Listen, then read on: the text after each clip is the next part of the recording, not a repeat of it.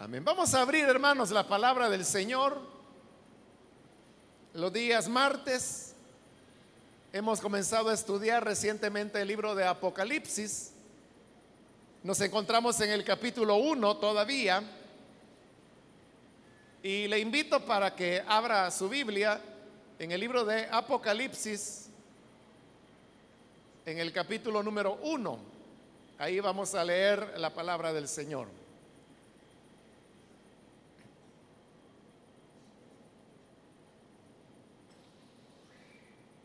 Si lo tiene listo, dice la palabra de Dios, Apocalipsis capítulo 1, versículo número 9.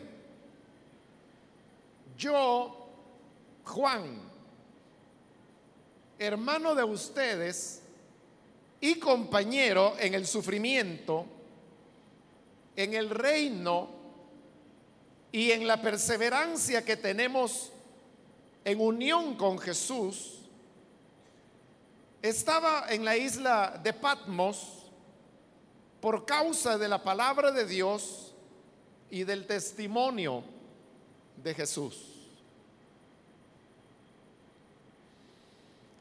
Hasta ahí dejamos la lectura. Pueden tomar sus asientos, por favor.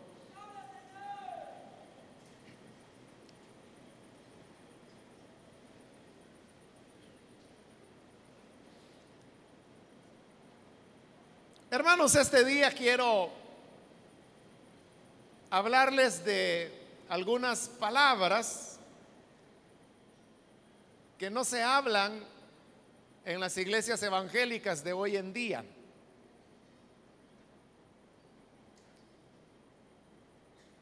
Todas ellas se encuentran en este versículo 9. Y como le digo, son palabras desconocidas para muchos creyentes de hoy. El versículo 9 comienza diciendo, yo Juan. Y esta es ya la tercera vez en este primer capítulo de Apocalipsis que el autor vuelve a decirnos que él se llama Juan. Yo Juan. El nombre de Juan en la época en que el Nuevo Testamento fue escrito, era un nombre tan común como lo es el día de hoy. Usted sabe, Juan es un nombre que es bastante abundante y así lo era también en esa época. Hemos dicho que no sabemos exactamente quién era este Juan y por eso es que simplemente le estamos llamando Juan de Patmos, porque como este versículo lo dice, él se encontraba preso en la isla de Patmos. Pero luego de haber dicho yo Juan, se presenta y dice, hermano de ustedes. Y ese es un primer elemento que podemos notar que hoy en día se hace también bastante desconocido.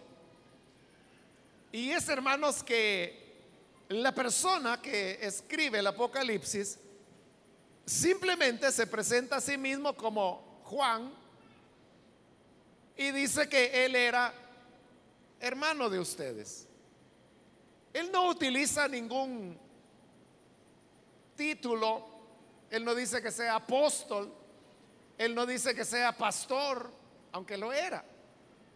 Él no dice que haya sido un obispo, que era otro de los títulos que se mencionan en la Biblia. Y esto es interesante porque en el género apocalíptico, que expliqué en la introducción al libro, una de las características era que los autores utilizaban el recurso de la pseudonimia, es decir, que ponían como autor a otra persona que no eran ellos. No lo hacían por engañar a las personas, sino que porque el género apocalíptico buscaba adquirir validez al utilizar el nombre de una persona muy conocida. Por eso, si usted recuerda, en la introducción yo le di algunos nombres de libros de género apocalíptico. Y todos ellos tenían nombres de personajes famosos, como por ejemplo la ascensión de Moisés. O sea, pero está poniendo nada menos que a Moisés como el autor. El libro primero, segundo de Enoch. Está utilizando el nombre de Enoch, un personaje pues eh, famoso. Y así buscaban utilizar nombres muy sonados o famosos para darle relevancia al libro. Pero con el Apocalipsis vemos que ocurre lo contrario. Se utiliza un nombre tan común que por ser común ni sabemos quién era ese tal Juan. Pero además de eso no se arroga ningún título, sino que simplemente dice hermano de ustedes. Lo que importaba para él era que los cristianos lo vieran simplemente como un hermano. Es decir, lo que él está fomentando es que era una persona común, sencilla, como común y sencillo era su nombre. Pero nada más que un hermano, un hermano de ustedes. Esto, hermanos, como digo, es una idea que contrasta con los días que vivimos hoy en el ámbito evangélico, cuando las personas buscan tomar para sí eh, títulos que los hacen presentarse como más de lo que realmente son. Usted sabe que hoy abundan los títulos de apóstol, profeta. Algunos hasta se han inventado el título de, patriarca porque ya el del apóstol lo sienten muy chiquito. Y también están los que utilizan más elementos como por ejemplo predicador internacional o a veces utilizan títulos seculares como decir el licenciado fulano de tal o el doctor mengano, aunque sea un título de doctorado fraudulento el que tengan. Pero ¿por qué las personas utilizan ese tipo de, de títulos, ya sea religiosos, bíblicos o no? ¿Por qué las personas quieren llamarse apóstoles, profetas, doctor, patriarca, licenciado? Yo no tengo nada en contra con que una persona que tenga una auténtica licenciatura o un auténtico doctorado se le llame licenciado, se le llame doctor. Yo estoy hablando de aquellos que no tienen ni bachillerato, pero que se presentan como licenciados o que tienen maestrías o que tienen doctorados. Y a veces llegaron a noveno. Y no tiene nada de malo que una persona haya llegado a noveno, pero lo malo es que mienta. Si alguien llegó a noveno y dice, oiga, yo estudié hasta noveno, pues qué bueno. Que pudo llegar ahí, pero si tiene noveno y anda diciendo que es doctor, eso ya es un fraude, eso ya es mentira. Pero ¿por qué las personas hacen eso? Porque lo que quieren es grandeza. Porque lo que quieren es que las personas lo vean como alguien especial, como ganar un respeto que lo quieren ganar a fuerza de fraude y no como debe ser ganado. Y es por el respaldo que Dios pueda dar a esa persona cuando enseña o por la vida y el carácter que esa persona tiene. Por eso le digo, palabras desconocidas hoy, que alguien simplemente diga, hermano de ustedes. Usted sabe, hermano, que hoy hay una moda, porque es moda, ¿no? Que a los pastores se les antepone el título de pastor, ¿verdad? El pastor fulano, el pastor mengano, el pastor acá, el pastor allá.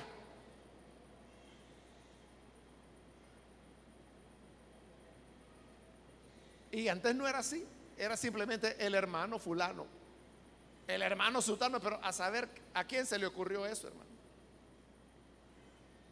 De comenzar a decir el pastor aquí, el pastor allá, y bueno, y eso se fue regando. Entonces llaman a la persona, a veces ya ni por el nombre, sino que lo llaman por el oficio. E, entonces ya no dicen el hermano fulano, sino que dicen el pastor. Ese es como que si yo dijera, para saludarlo, panadero Enrique, albañil Antonio, mecánico Rafael, le estaría anteponiendo el oficio. Y no tiene nada de malo que sea mecánico, ni panadero, ni zapatero, o lo que sea. Pero lo que estoy señalando es que no se usa. Pero ¿por qué si se usa con el pastor? Otra vez lo mismo, porque es un título con el cual se quiere adquirir notoriedad. Pero Juan, que tenía aquí la oportunidad de oro para colocarse por las nubes, él se conforma con simplemente decir, Juan, hermano de ustedes. Eso es lo que Cristo ha hecho de nosotros, hermanos. Él ascendió a los cielos para estar por arriba de todos nosotros. Él está por arriba de todos, por lo tanto, Él es la cabeza y todos nosotros somos hermanos los unos con los otros. Y así debe ser, hermanos. Luego continúa en el versículo 9. Hermano de ustedes y compañero. Cuando hablamos de compañero, hay compañeros de distinto tipo. Uno puede hablar de compañero de estudio, compañero de trabajo, compañero de oficio, compañero de la universidad. Entonces Juan dice que él es un compañero nuestro. Pero él no era compañero ni de estudio ni de trabajo, sino que dice tres cosas en las cuales somos compañeros. Dice compañero número uno en el sufrimiento. Número dos en el reino. Y número tres en la perseverancia. Entonces Juan era compañero de los cristianos en el sufrimiento, en el reino y en la esperanza. Yo le dije al principio que le quería hablar de palabras desconocidas para los evangélicos de hoy. Y la primera palabra desconocida es la palabra sufrimiento. Que es lo primero que menciona. Dice, compañero de ustedes en el sufrimiento. ¿Cómo veía Juan entonces el cristianismo? Lo veía como un compartir el sufrimiento, compañeros en el sufrimiento. Pero sufrimiento es una palabra desconocida para los evangélicos de hoy. Porque hoy el Evangelio ya no se conceptúa como sufrimiento, se conceptúa como algo normal en la vida. Y no solo eso, el Evangelio se conceptúa como la ausencia del sufrimiento. Porque muchos tienen la idea que los hijos de Dios no deben sufrir. Y que si sufren es porque han pecado. Porque algo está mal. A saber qué ha hecho y a saber qué está pagando. Entonces vea cómo hemos distorsionado las cosas. Porque la escritura nos está diciendo que el Evangelio es que seamos compañeros en el sufrimiento. Y si usted me pregunta, ¿por qué la fe o el cristianismo debe ser sufrimiento? ¿Por qué? Es muy sencillo, porque vivimos en un mundo herido por el pecado. El Evangelio de Juan lo dice claramente, que hay un conflicto entre la luz y las tinieblas.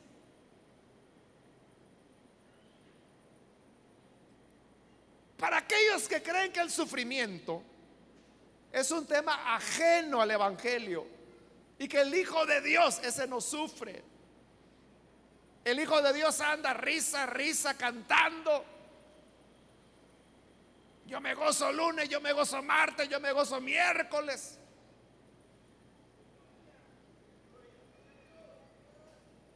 Entonces yo le preguntaría, ¿por qué Jesús sufrió? Porque a él lo mataron. No lo sabía. O sí lo sabía. Pero a veces parece que no lo sabemos.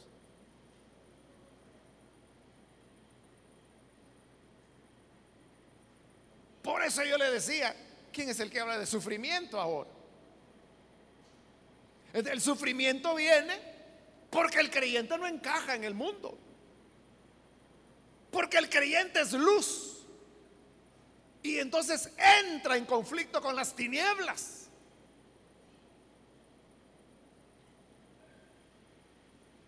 Y ahí es donde viene el sufrimiento.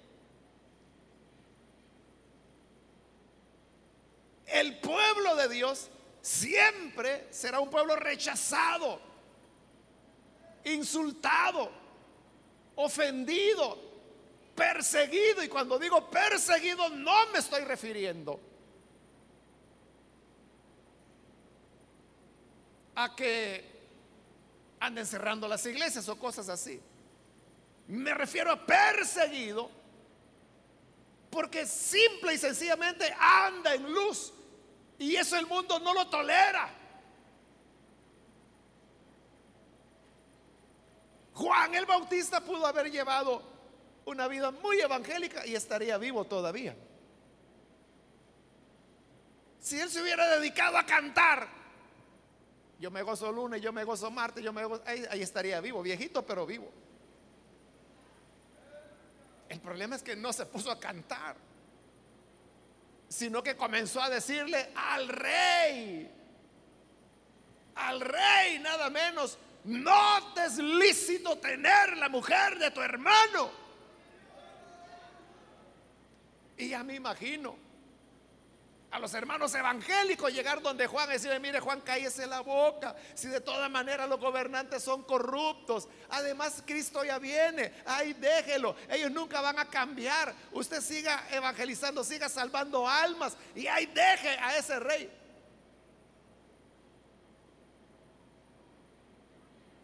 Pero como el Evangelio de Juan lo dice, Él vino para dar testimonio de la luz él, no vino para protegerse o, él no vino para pasar por la vida cantando, él vino para dar testimonio de la luz y él decía, eso se llama adulterio y se llama incesto y muy el rey podrá ser, pero no les lícito tenerlo y señalaba el pecado. ¿Sufrió Juan? Por supuesto, lo metieron preso y después le quitan la cabeza. Fue decapitado. Y uno diría, ya vio, nada se logró. Herodes siguió con su adulterio, con su mujer, pero él terminó sin cabeza. Sí, pero Jesús dijo de los nacidos de mujer, nadie más grande que Juan el Bautista. Testigo de la luz.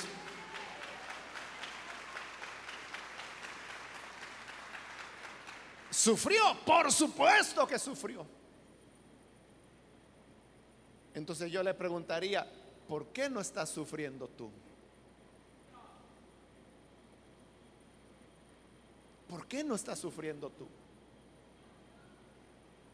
No te persiguen, no te insultan, no te amenazan. ¿Por qué? ¿Qué, pasa? ¿Qué tipo de evangelio está llevando? Porque lo normal era eso. Hermano de ustedes y compañero en el sufrimiento. Así como ustedes sufren, yo sufro. Somos compañeros. Él no estaba preocupando, yo soy el superapóstol. Yo soy el mega giga apóstol de los tiempos finales. No, era compañeros en el sufrimiento.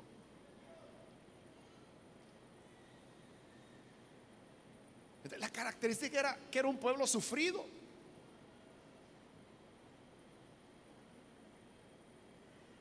Pero usted sabe que hoy hay lo que llaman la teología de la prosperidad, que no es ni teología y tampoco es prosperidad, por lo menos no para los que dan, sí para el que recibe, pero no para los que dan. Pero ¿cuál es la oferta? Tú vas a tener la mejor casa, el mejor carro, la pobreza es una maldición. Cristo te va a romper las cadenas de esa maldición y vas a prosperar tus deudas, van a quedar sanadas. Solamente trae todo lo que tienes, tráelo al altar. Suelta el dinero, suelta la plata. Vas a tener la mejor casa, la mejor novia, la mejor esposa, la más bonita, va a parecer un modelo. Eso es lo que oye la iglesia hoy en día. ¿Qué le van a andar hablando de sufrimiento? Y si la gente lo que busca es comodidades, viaje, dinero, casas, carros, mujeres, lo que menos van a querer es sufrimiento. Y cuando el sufrimiento viene, ahí es donde la gente pregunta, mire, ¿y el hermano fulano por qué se enfermó? Y al jovencito aquel que era servidor de escuela bíblica, ¿cómo es que lo mataron?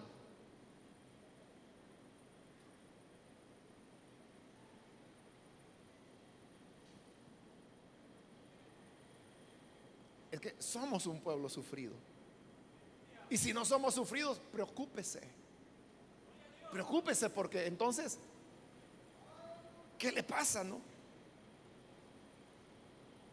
Usted diría que Pablo tuvo una vida feliz, próspera, cómoda, adinerada, o tuvo Pablo una vida sufrida.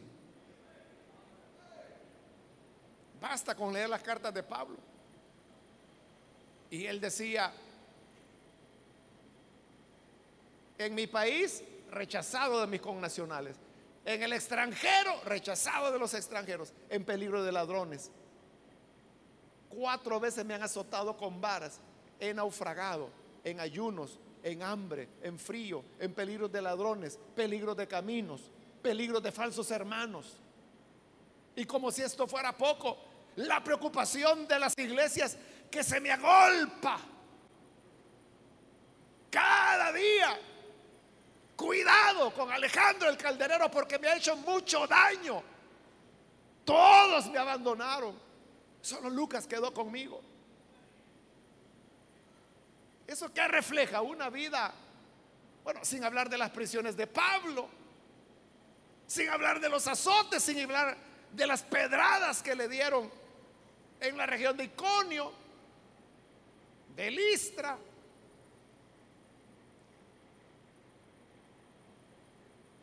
Era una vida de sufrimiento.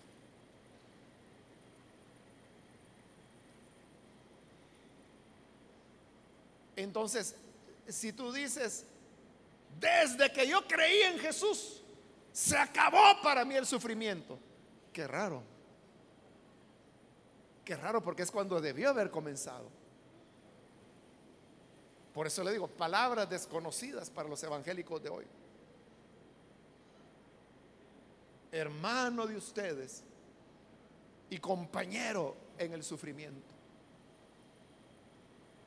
Entonces si nos identificamos con Jesús, con Juan el Bautista, con los profetas, con la iglesia primitiva, con los apóstoles, con Juan de Patmos, solo podemos identificarnos con ellos por medio del sufrimiento. No es que nosotros lo busquemos voluntariamente.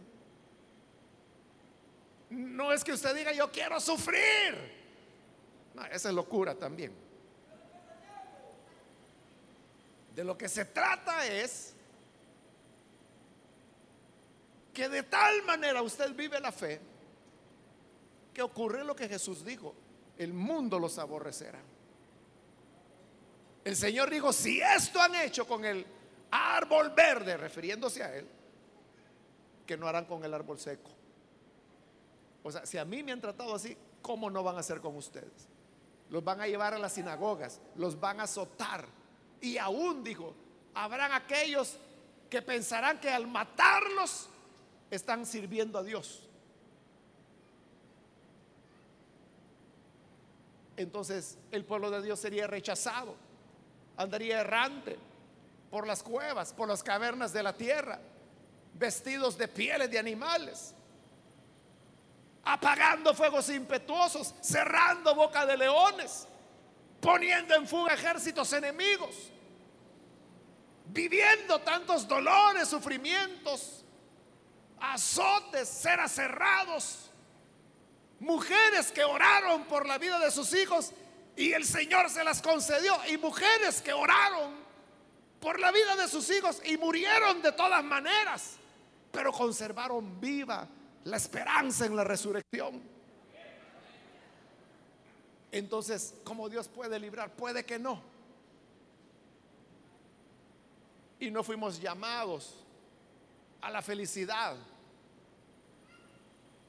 Fuimos llamados a ser hermanos y compañeros de sufrimiento. Yo creo que cuando nos convirtamos en compañeros de sufrimiento, vamos a dejarnos de todas esas bobadas, de títulos sonoros, de títulos astronómicos, y nos vamos a ver como hermanos y compañeros de sufrimiento. Pero le dije que eran tres cosas. Compañeros, número uno dijimos en el sufrimiento. Pero número dos dice en el reino. ¿Qué significa esto? Compañeros en el reino. Otra palabra desconocida para los evangélicos de hoy. Usted les habla de reino Ah, sí, el milenio, le dicen. Ese es el más alentado. El que le dice así. Pero si usted le dice, no, no, el reino, el mensaje del cual Jesús más habló. Ah, entonces, el perdón de pecados. No, si del perdón de pecados Jesús casi no habló. De lo que él hablaba era el reino el reino, el reino de Dios se ha acercado, arrepiéntanse, el reino de Dios ha venido. Mateo capítulo 13, las parábolas del reino, el reino de los cielos es semejante a un hombre que fue y plantó. Y parábola tras parábola, parábola tras parábola, comparando, así es el reino de Dios, así es el reino de Dios, así es el reino de Dios. Dice que iba por los pueblos, por las aldeas, anunciando el reino de Dios. Que sanaba a los enfermos, echaba fuera demonios. Y él decía, si ustedes reconocen que yo hago esto por el dedo de Dios, es que el reino se ha acercado a ustedes. Él dijo, no esperen el reino, porque el reino no vendrá con anuncio. Y si le dicen, oigan, el reino está por allá, no vayan, esos son farsantes. Si le dicen, por allá, por allá, en Oriente está el reino, vamos a... No, no vayan, dijo el Señor, porque el reino está aquí, en medio de ustedes. ¿Qué era el reino entonces? ¿De qué estaba hablando Jesús? Y la fe dice que es ser compañeros en el reino. El reino de Dios es el gobierno de Dios. Dios es el rey. Y Él es el que gobierna su universo. Pero hay muchas cosas que hay que emparejar en este universo y en este planeta y en esta humanidad.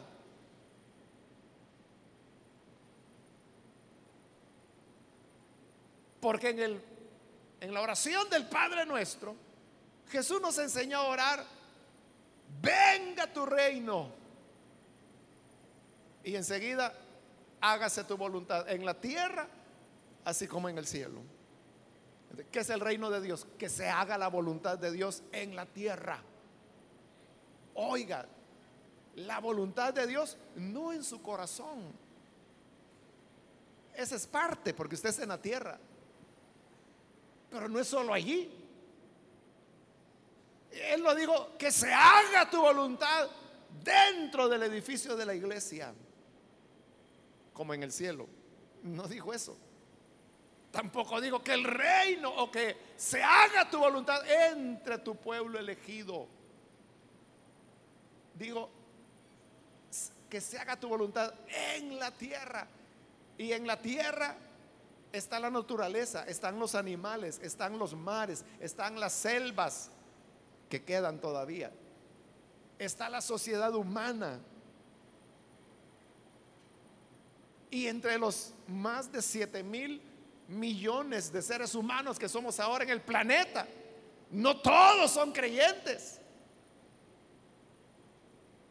Hay muchos musulmanes, hay millones de budistas, hay millones de hinduistas y de otras muchas confesiones. Hay guerras, hay niños que mueren de hambre, hay esclavitud. Hoy mismo, hoy día, en este momento, hay más esclavos, principalmente en África, que todos los esclavos que hubo durante lo que duró el imperio romano. Y esa es la voluntad de Dios. Y es la voluntad de Dios que haya niñas violadas. Es la voluntad de Dios que los niños estén matando en nuestro país. Entonces, ¿a dónde está el reino de Dios? El reino de Dios avanza en la medida que Jesús dijo, que se haga tu voluntad en la tierra como en el cielo. El día que la voluntad de Dios se haga en la tierra, como se hace en el cielo, ese día el reino de Dios habrá llegado en su plenitud. ¿Cómo imagina usted nuestro planeta si todo lo que aquí se haría fuera de acuerdo a la voluntad de Dios. Para no irnos con ejércitos y con naciones, pongámoslo en un ambiente más pequeño. ¿Cómo sería su hogar, las relaciones suyas con su familia en la casa donde va a ir a, dormir esta noche? Si todo lo que ahí se hiciera fuera la voluntad de Dios. ¿Qué diferencias habría? Y dice que es creyente. ¿Lo ve? ser religioso, ser evangélico, ser creyente, eso es fácil. Llevar una Biblia bajo el brazo, eso es fácil. Aprenderse los cantos, eso es fácil volverse un juez religioso, eso es fácil. Pero hacer la voluntad de Dios en todos los ámbitos de nuestra vida, comenzando por la familia, los vecinos, el trabajo, cuando usted va en autobús, cuando va manejando. Es que somos salvajes para manejar, hermanos. Y cuando hace el hombre la salvajada, uno ve que en la parte de atrás lleva la calcomanía, Cristo viene pronto. Menos mal que era hermanito, dice uno. Por eso es que la palabra reino es desconocida. Y es lo que Jesús habló en su venida y aún después de su resurrección. En el libro de los Hechos capítulo 1, dice la escritura que Jesús después de haberse resucitado a sus discípulos, se les apareció durante 40 días hablándoles del reino de Dios. Y cuando los apóstoles fueron a predicar, dice que anunciaban el reino de Dios. Y hoy que estamos en el último libro de la Biblia, que por cierto va a terminar con el reino de Dios pleno, hallamos a este Juan que dice, compañero de ustedes en el reino. ¿Qué compañerismo era ese? Era el compañerismo de trabajar para que la voluntad de Dios se haga en la tierra. Y eso incluye la conversión de las personas, por supuesto. Y eso incluye enseñarles doctrina, por supuesto. Pero va más allá. Va en qué haces por tu colonia, por tus vecinos. ¿Qué haces por los niños y los jóvenes que andan ahí extorsionando y matando? ¿Qué haces por la niña del vecino que tú sabes que la abusan todas las noches y la abusa el abuelo y el tío. Y tú no has dicho nada porque dices, ¿para qué meterse en problemas? Después a uno le cae la pedrada y ellos felices. Entonces, ¿cómo es que tú trabajas por el reino de Dios? Nosotros no vamos a poder establecer el reino de Dios en su totalidad o en su plenitud. De eso nos habla Apocalipsis. Pero si nos habla que debemos ser compañeros en el reino y ser compañeros en el reino. En ese esfuerzo por hacer la voluntad de Dios en todas las áreas de la vida. Y eso incluye lo cultural, lo artístico, lo académico, lo social, lo económico, el comercio, la educación. Cuando nos enfrascamos en ser compañeros en la construcción del reino es cuando nos convertimos en compañeros de sufrimiento también. Porque el mundo no quiere.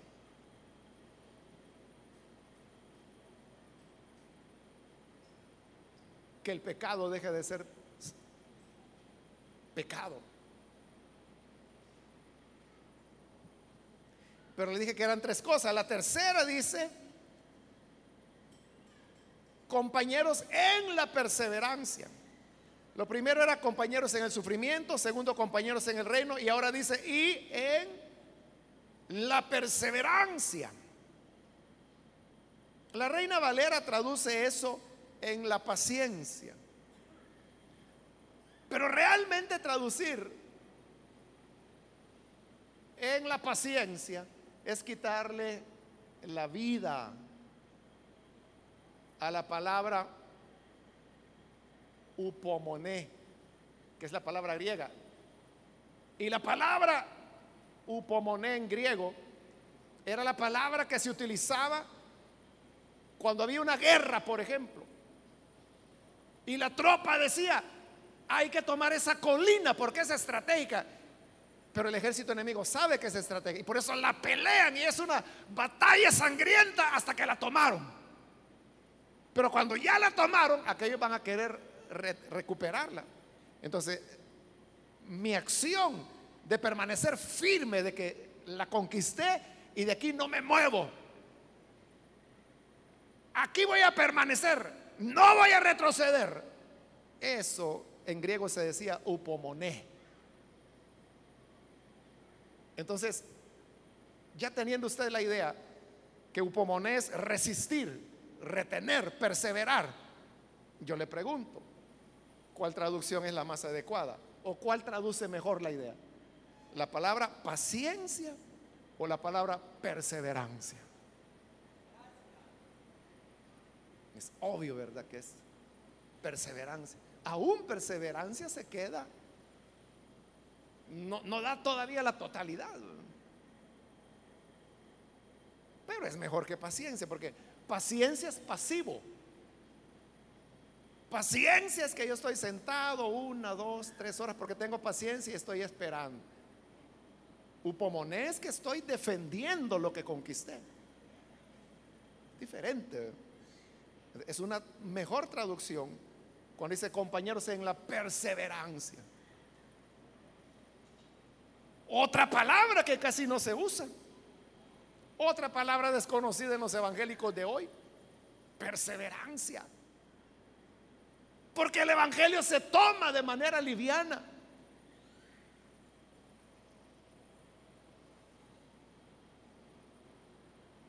El lunes, ayer, yo me quedaba helado con un hermano que me contaba, él es un evangélico de hace muchos años,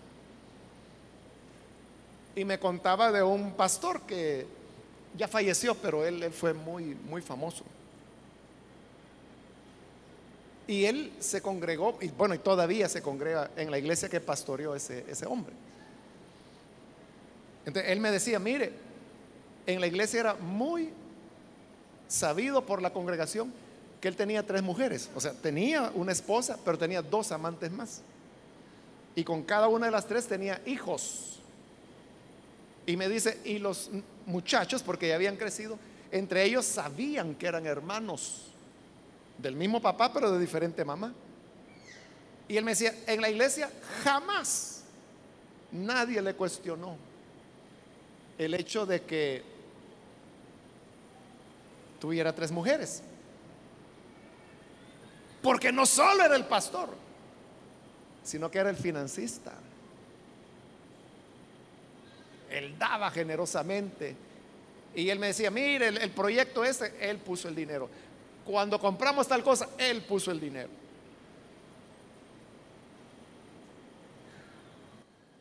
si así son las cosas, ¿qué van a entender de perseverancia? De resistir, de aquí no me hacen retroceder. No vuelvo atrás.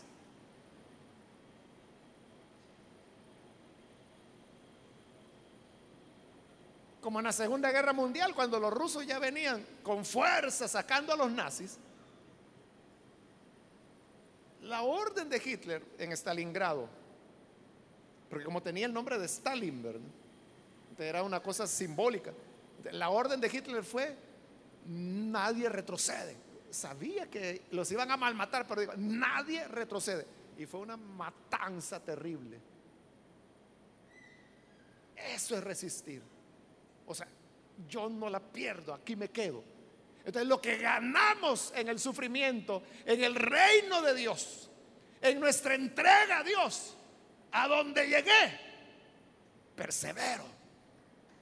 No vuelvo atrás. Un hermano me decía, ay, ora por mí, me decía, porque hoy estoy bajoneado, me dijo. Esa fue la palabra, que saber de dónde la sacó. No existe en castellano, pero estoy bajoneado. Yo lo que le entendí es que andaba de bajón, ¿verdad?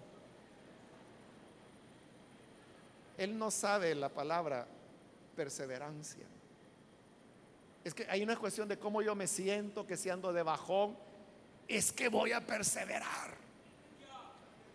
Entonces, eso era Juan, compañero en el sufrimiento en el reino y en la perseverancia, carácter para permanecer firme y vendrán vientos y tentaciones. Y es verdad, hermanos, es verdad que existe un Satanás.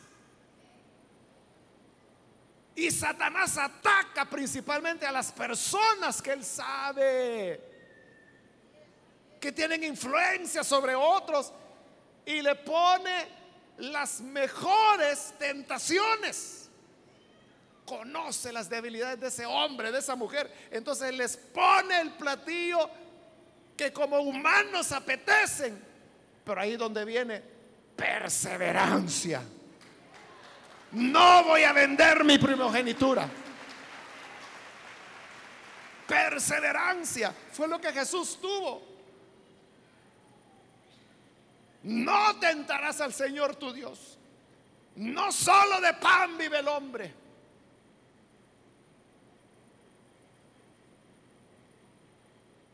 Solo al Señor adorarás y a Él servirás.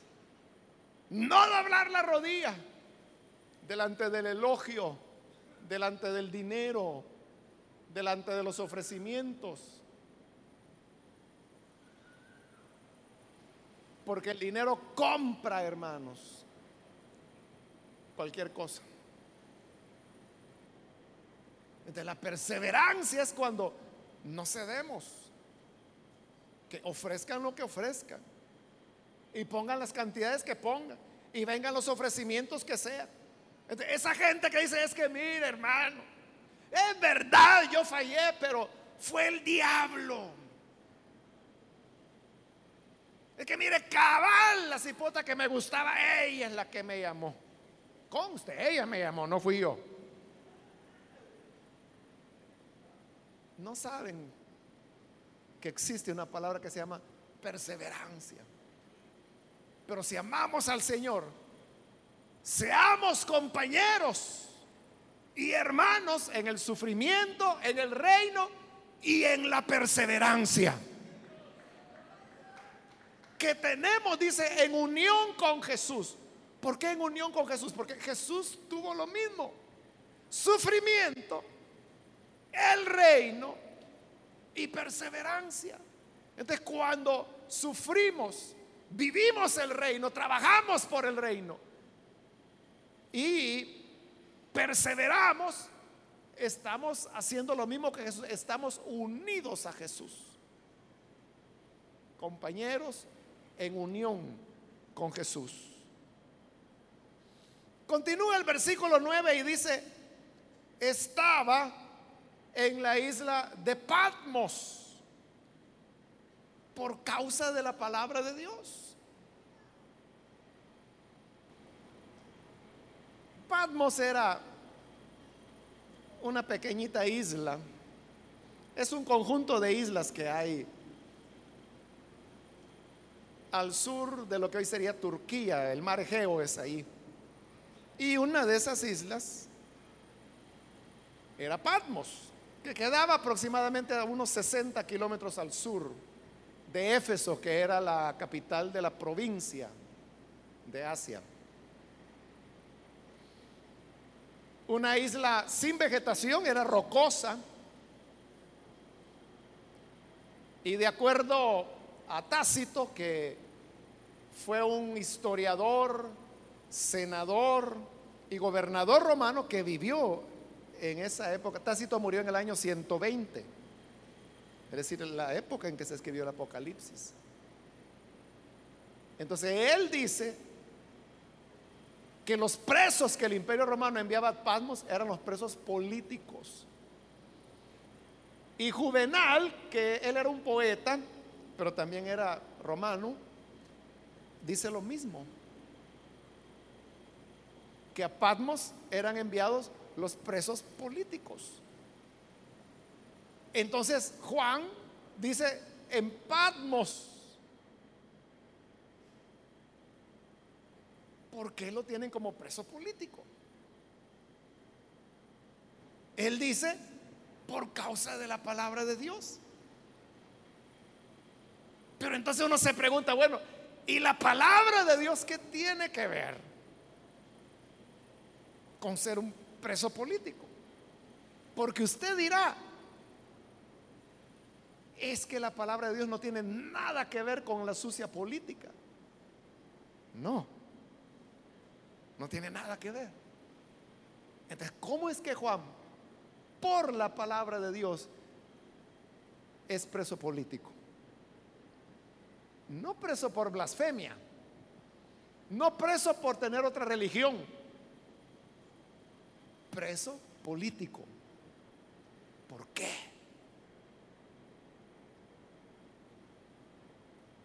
Como que hay otra palabra que se perdió y que desconoce el evangélico de hoy, ¿verdad?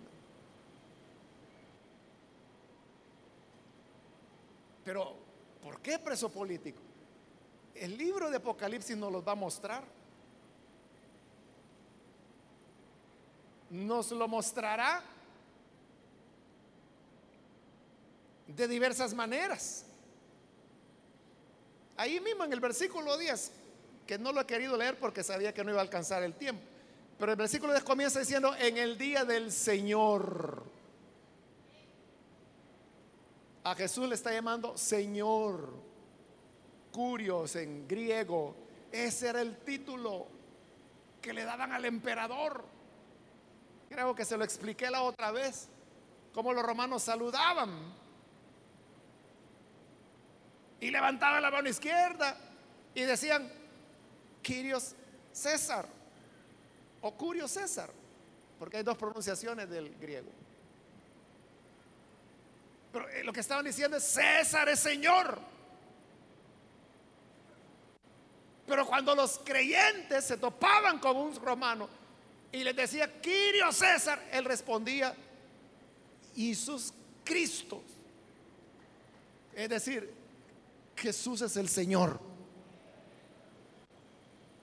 Eso era políticamente subversivo. Pero no solo eso, lo vamos a ver más despacio en Apocalipsis.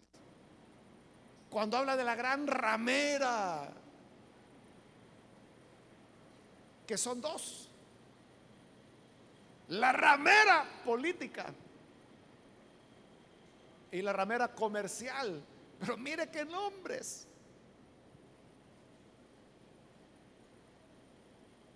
Es como que si usted hoy en día fuera a la Asamblea Legislativa y dijera, este es el prostíbulo más grande del Salvador, porque aquí solo prostitutas hay.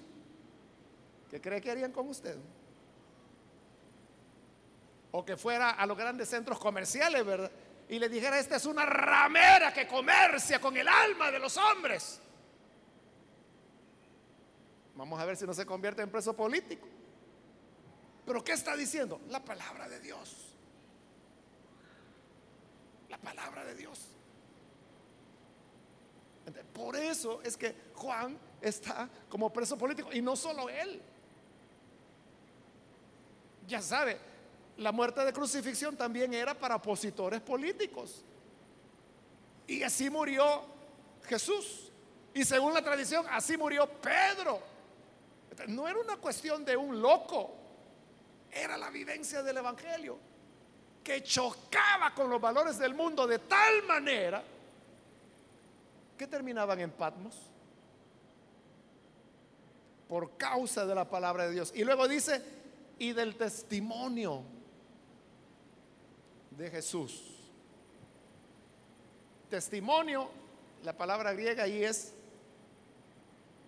como le dije, tiene dos pronunciaciones. La antigua sería martus la moderna sería martis. Pero ¿a qué le suena martus, martis? A mártir, ¿verdad? Eso era un testigo o testimonio. Entonces, mire, otra palabra desconocida para nosotros. Porque para nosotros, ¿qué es un testimonio? Dice, ay hermano, yo quiero contar un testimonio. Que fíjese que a mi hijo le metieron una pedrada y así se le inflamó la rodilla. Pero yo le puse una pomadita en el nombre de Jesús y ya está bien. Ese es mi testimonio, hermanos, que Dios les bendiga. A eso le llama el evangélico de hoy testimonio. Pero aquí, ¿cuál es el testimonio de Jesús? El martirio. Llegar a ser mártir.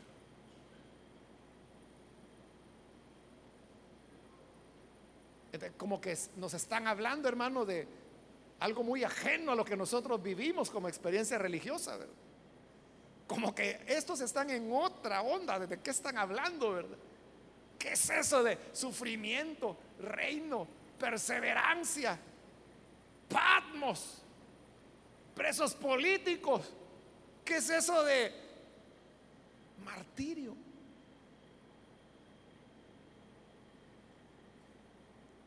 Por eso yo le dije al principio que quería hablarle de algunas palabras desconocidas para los evangélicos de hoy. Pero quiero Dios que nosotros no las desconozcamos. Y mi deseo muy sincero, hermanos, no solo es que no las ignoremos, sino que podamos vivirlas diariamente. Porque eso es lo que supone ser un creyente de verdad. Que vivamos auténticamente el Evangelio. Y eso nos va a traer sufrimiento, peligros, amenazas, prisión. Pero cuando ocurra, bienaventurados, dijo el Señor. Bienaventurados cuando los persigan, cuando los maten, porque así persiguieron a los profetas que fueron antes de ustedes. Porque eran profetas.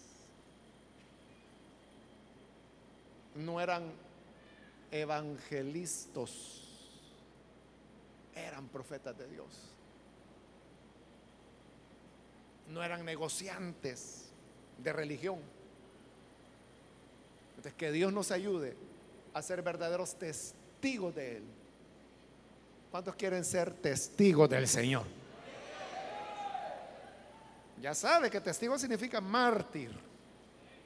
Así que lo que hablamos, traguémoslo, ¿verdad? Vamos a orar, vamos a cerrar nuestros ojos. Padre, gracias te damos. Porque tú eres bueno.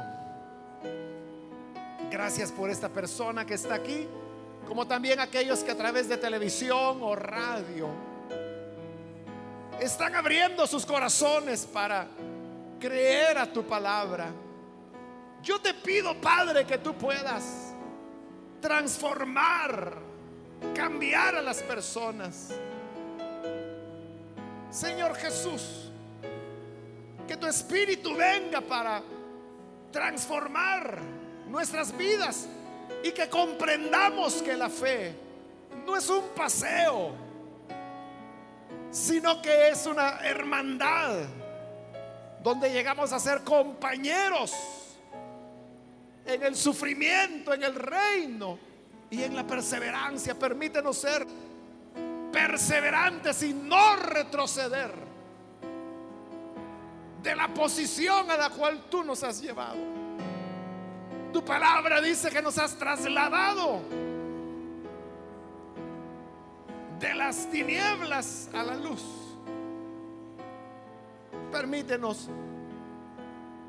permanecer allí en la luz y no volver atrás. Bendice a tu pueblo y ayúdanos a entender la dimensión real de tu evangelio y que la encarnemos, que la vivamos cada día de nuestra vida. En el nombre de Jesús, nuestro Señor, lo pedimos.